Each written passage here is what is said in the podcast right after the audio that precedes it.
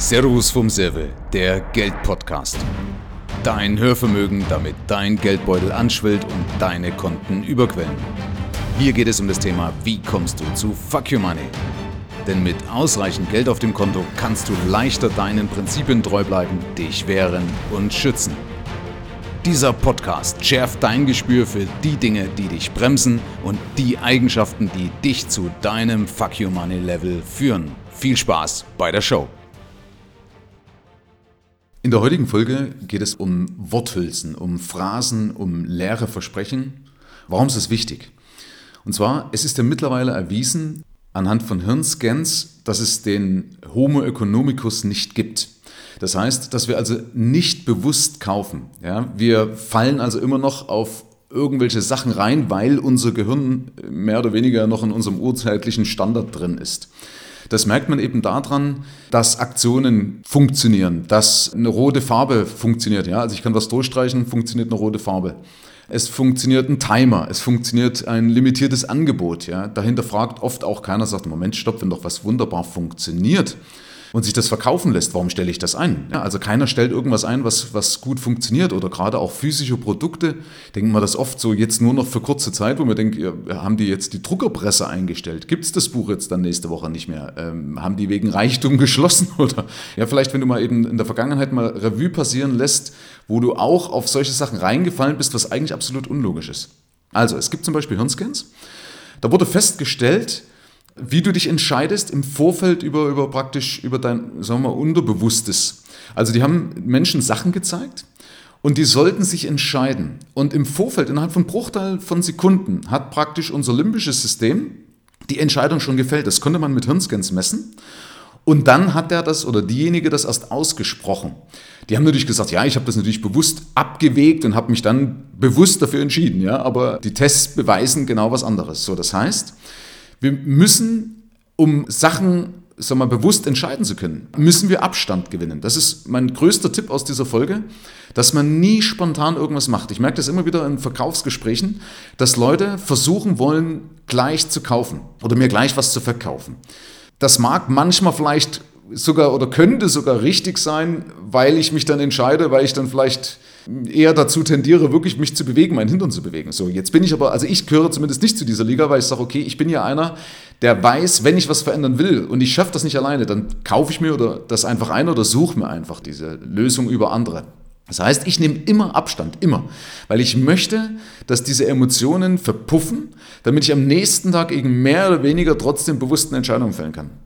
Wie gesagt, das ist, kann man nicht so ganz pauschal sagen, da muss man mit sich selber auch mal ins Gericht gehen, weil es kann nämlich auch sein, dass ich mich dann in die Irre leiten lasse, weil ich dann vielleicht irgendwo google und Informationen aus dem Internet bekomme, die aber nicht unbedingt repräsentativ sind. Ja, du weißt ja, frag drei Leute, hast vier Meinungen. Und dann lasse ich mich vielleicht von Leuten leiten und von der richtigen Sache abbringen. Da muss man also auch vorsichtig sein. Also bitte nicht ganz so äh, alles hier für bare Münze nehmen. Weil es ist eben, es gibt eben nicht nur schwarz auf, äh, oder weiß, wir wissen, es gibt 50 Shades of Grey, aber wichtig ist, Abstand zu nehmen und dann später bewusst zu entscheiden, aber dann muss ich wissen, wenn ich jetzt zum Beispiel Leute frage, dann muss ich wissen, sind es die richtigen Leute? Und ich muss vor allen Dingen schriftlich denken, dass ich den Wunsch, den ich mir wünsche, aufschreibe, dass okay, warum hat mich das fasziniert? Welche Probleme könnten aufkommen? Und dann kann ich übrigens mit dieser Liste dann auch wiederum den Verkäufer konfrontieren. Ich kann sagen, du pass auf, kannst du mir hier die Angst nehmen? Kannst du mir das schriftlich geben? Ich habe ja einen Freund, Goethe, ja, hat extra für mich ein Buch geschrieben, den Faust, habe ich ja schon mal gesagt. Da schreibt er rein, nur was du schwarz auf weiß hast, kannst du getrost nach Hause tragen. So, also das ist der Punkt. Das heißt, als Erläuterung, wir denken nicht rational, wir denken nicht logisch. Das kannst du vergessen. Unser Gehirn ist ganz anders trainiert. Das ist auch gut so, weil wir müssen oft aus Reflexen heraus reagieren, ja, weil es einfach zu kurz ist, wenn ein Bär auf dich losrennt und du abwägst, ja, warte mal, was soll ich machen? Sondern da geht, das geht nur noch um Reflexe. Also werden sofort Hormone ausgeschüttet und dann wird entschieden, ob du auf Angriff oder nicht auf Angriff gehst. Ja, das wird innerhalb von Bruchteilen entschieden und das macht deine Amygdala. Also, was hat es jetzt mit dem ganzen Thema zu tun? Ich bin seit 2016 in dem Online-Markt drin und seit Ende 2016. Und wenn ich merke, mit wie vielen Sachen ich konfrontiert worden bin, wie viele Schäfchen mit mehr oder weniger abgestürzt sind, das kannst du gar nicht in, in Stein meißeln oder in Worte fassen. Das ist faszinierend. Also auf jeden Fall war ich zum Beispiel in einer Gruppe drin, wo Leute geschult und geformt worden sind zum Thema Online-Marketing. Die war jetzt nicht unbedingt verkehrt, aber da kriegst du mit, das sind junge Coaches, die da fragen und ihr, Thema finden und dann siehst du plötzlich eine Woche später auf Facebook oder sonst wo Werbung machen und verlangen dann Preise von 3, 4, 5.000 Euro für ein Coaching. Äh, also das sind junge Leute, die von Tuten und Blasen keine Ahnung haben und geben Leuten Tipps, wie sie ihr Leben zu leben haben. Das ist genauso auch mit Unternehmer, Coaches. Auch da habe ich immer so ein bisschen meine Zweifel. Ja, es gibt junge Leute, die meinetwegen drei Jahre lang oder seit drei Jahren ein Startup wunderbar aufgebaut haben. Aber die Frage ist, taugt der dann eben als langfristiger Coach ein Unternehmen, äh, wie ich mein Unternehmen zu führen habe, was ich jetzt vielleicht schon 10, 20 Jahre habe? Weil es gibt gewisse Punkte, die denen trotzdem einfach noch abgehen. Also es geht in meinen Augen nichts über Erfahrung. Es gibt natürlich im Tech-Bereich, da ist das eine andere Geschichte, ja. Aber wenn es darum geht, dass ich mit Menschen zu tun habe, im Verkauf oder sonst irgendwas, dann sollte ich auch jemand haben, der Erfahrung hat. Ja, und das Problem ist an solchen Sachen, die verbrennen eben unsere Lebenszeit, unser Geld und vor allen Dingen auch unsere Hoffnungen. Das ist das Gefährliche. Also deswegen ist es ganz wichtig, wenn du solche Sachen machst, wichtig offen sein, ja, auch da bitte wieder nicht schwarz oder weiß denken und aus lauter Angst vom Tod Selbstmord machen. Offen sein, aber auch mal abwägen, mal nach einer Reputation fragen, sich Sachen schriftlich geben lassen, vielleicht auch eine, eine Garantie mal mit einbauen lassen, äh, die in irgendeiner Form zumindest greift. Ja klar, kann ich nicht für, für, Ergebnisse unbedingt immer eine Garantie liefern, aber zum Beispiel für Aktivitäten. Ja? Also wie gesagt, ein bisschen Skepsis, ein bisschen gesunde Skepsis einfach mal einschalten.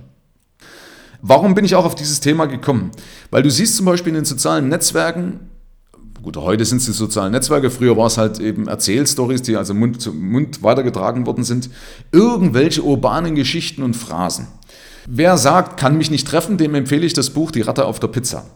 Da sind so Geschichten drin wie die Spinne aus der Juckerpalme. Die sind echt, die wurden wirklich so erzählt, da haben Leute dran geglaubt. In dem Buch steht da auch immer die Quelle drin, wo dieses das erste Mal entstanden ist. Und ich musste so oft schmunzeln, weil da Sachen drin waren, die erzählt worden sind. Das sind Geschichten, die wurden wirklich damals als, als wahre Geschichten an mich herangetragen und die finde ich dann da drin als urbane Geschichten. Genauso, was mich immer wieder geärgert hat, auch diese Hummel, die nicht fliegen kann. Ich glaube, heute machen das noch Motivations- oder Motivationscoaches, die sagen, ja, die Hummel fliegt, äh, oder kann eigentlich nicht fliegen und die fliegt, weil ihr noch keiner gesagt hat, dass sie fliegen kann. Also du musst einfach nur dran glauben. Ja, klar, logisch. Wenn ich von einem Hochhaus springe und dran glaube, dass ich fliegen kann, zweifelsfrei dran glaube, dann schlage ich natürlich unten nicht auf. Das ist logisch. Ich kann ja mit meinem Geist universelle Gesetze, physikalische Gesetze und aerodynamische Gesetze überwinden. Nein, kann ich eben nicht. Ja? Es gibt eben Gesetzmäßigkeiten und die Hummel fliegt deshalb, weil sie durch eine Kreisbewegung genug Auftrieb äh, erzeugt. Das ist früher aber so erzählt worden. Ja? Ähm, ich, hab, kann mich auch erinnern, da hatte ich mal ein Bild gesehen, da siehst du einen Löwenzahn aus einer Asphaltstraße. Also siehst du eine Straße und es ist ein Riss im Asphalt und daraus wächst ein Löwenzahn. Und das suggeriert, dass der Löwenzahn sich unten durch den Asphalt, durch die, durch die Decke durchgearbeitet hat, weil er den Wille hatte. Was man aber nicht weiß, ist, dass der Asphalt einfach nur brüchig geworden ist und sich da rein ein Samen abgelegt hat, eben notwendige Nährstoffe und Regen gehabt hat und damit wachsen konnte. Also er hat das nicht durchbrochen. Und wenn man dann viele Sachen einfach mal hinterfragt, auch eben diese Lehrformeln und, und, und Phrasen, die ich im Internet immer sehe, wo Leute irgendwas in den Raum schmeißen und dann klatschen die Applaus, wo man denkt, warum klatscht ihr eigentlich? Also erstens mal steckt ja null Botschaft drin, zweitens stimmt es auch so nicht. Also äh, ich will nur mal ein Beispiel bringen. Vielleicht kennt der eine oder andere dieses Disk-Modell. Äh, das ist, glaube ich, von Kenneth Blanchard und eingeführt worden von Lothar Seiwert. Also da geht es um dominant, initiativ, stetig und gewissenhaft. Die vier Grundtypen, auch in Farben, in Rot, Gelb, Grün, Blau. Oder Tobias Beck macht es jetzt mit High Delfin, ich weiß nicht, wie die anderen zwei heißen. Und das Interessante ist aber, dass dieses Modell nicht nur höchst umstritten ist, sondern dass, dass das auch so nicht stimmt. Wenn man das nämlich selber mal beobachtet, so einen Test macht, dann erkennt, erkennt man, dass wir als Menschen situativ immer irgendwie anders handeln. Also ich wäre nach dem Test zum Beispiel hochrot, also hochdominant.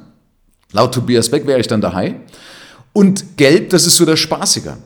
Aber das würde bedeuten, ich habe mit Menschlichkeit überhaupt nichts am Hut. Das stimmt aber gar nicht. Ich habe einen sehr, sehr weichen Kern, aber eben mir unter Umständen vielleicht auch durch die Selbstständigkeit, durch den Umgang mit Menschen auch eine harte Schale aufgebaut. Aber ganz ehrlich, ich bin ein Mensch, der bei Braveheart weint. Mir rollen da die Tränen. Äh, also ich bin nicht der Typ, der dort beschrieben wird. Warum? Weil wir eben in gewissen Situationen einfach eine andere, sagen wir mal, ein anderes Gesicht zeigen oder eine andere Seite von uns zeigen.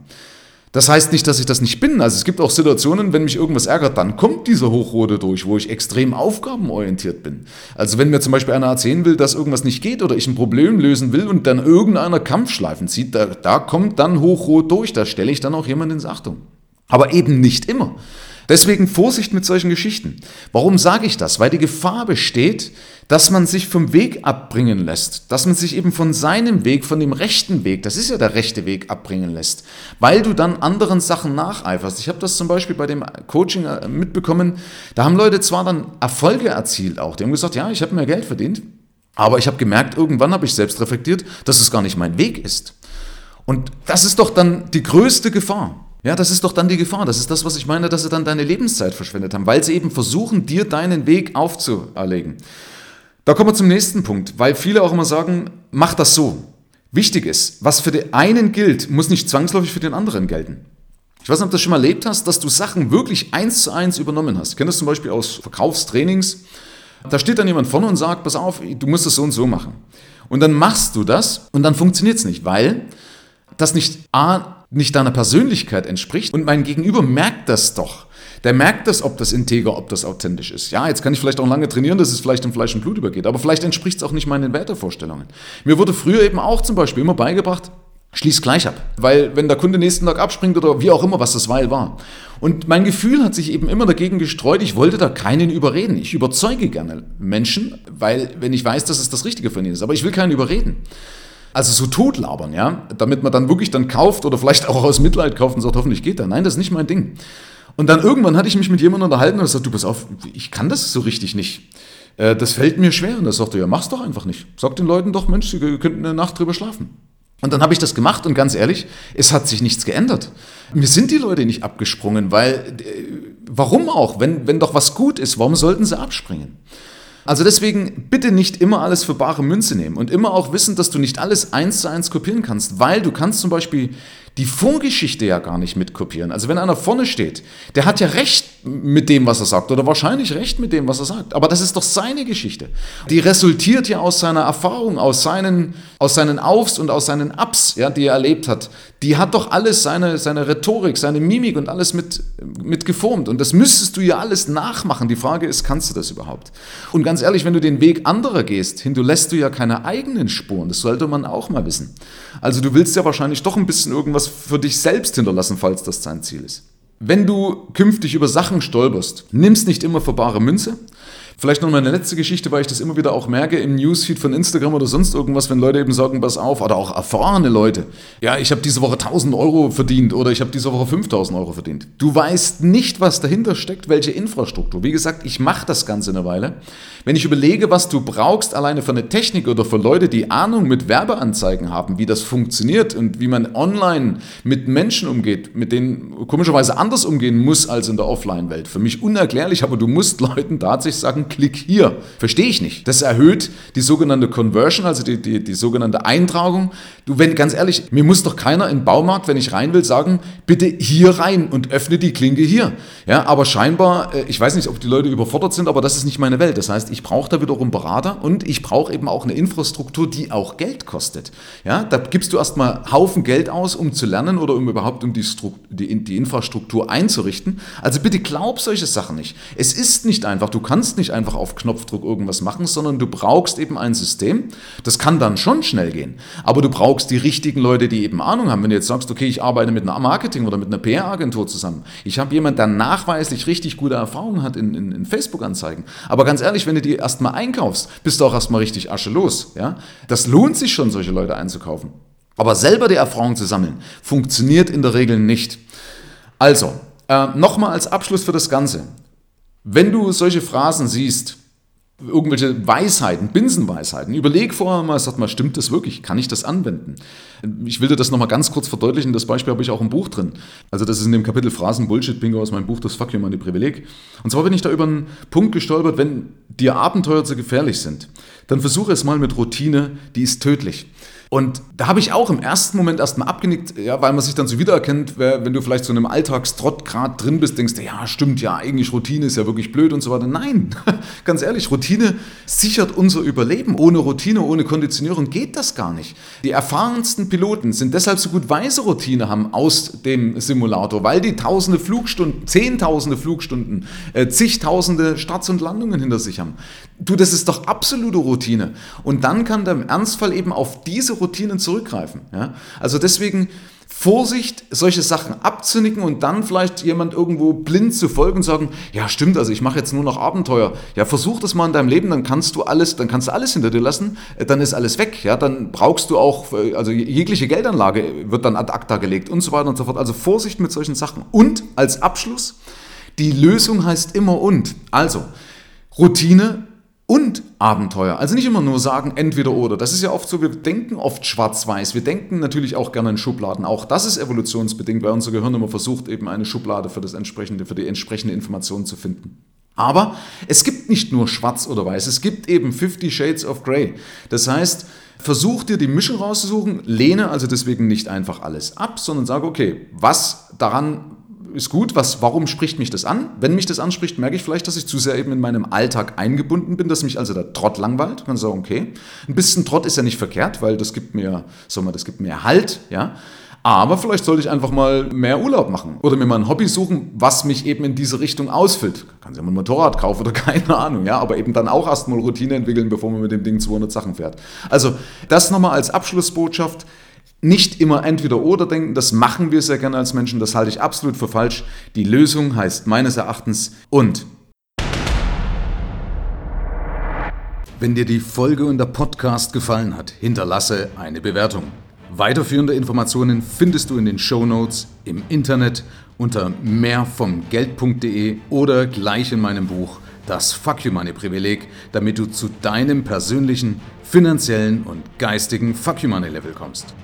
Ab hier liegt's an dir. Herzlichen Dank fürs Zuhören. Bis zum nächsten Gig. Dein Michael, Deutschlands Fuck You Moneymaker.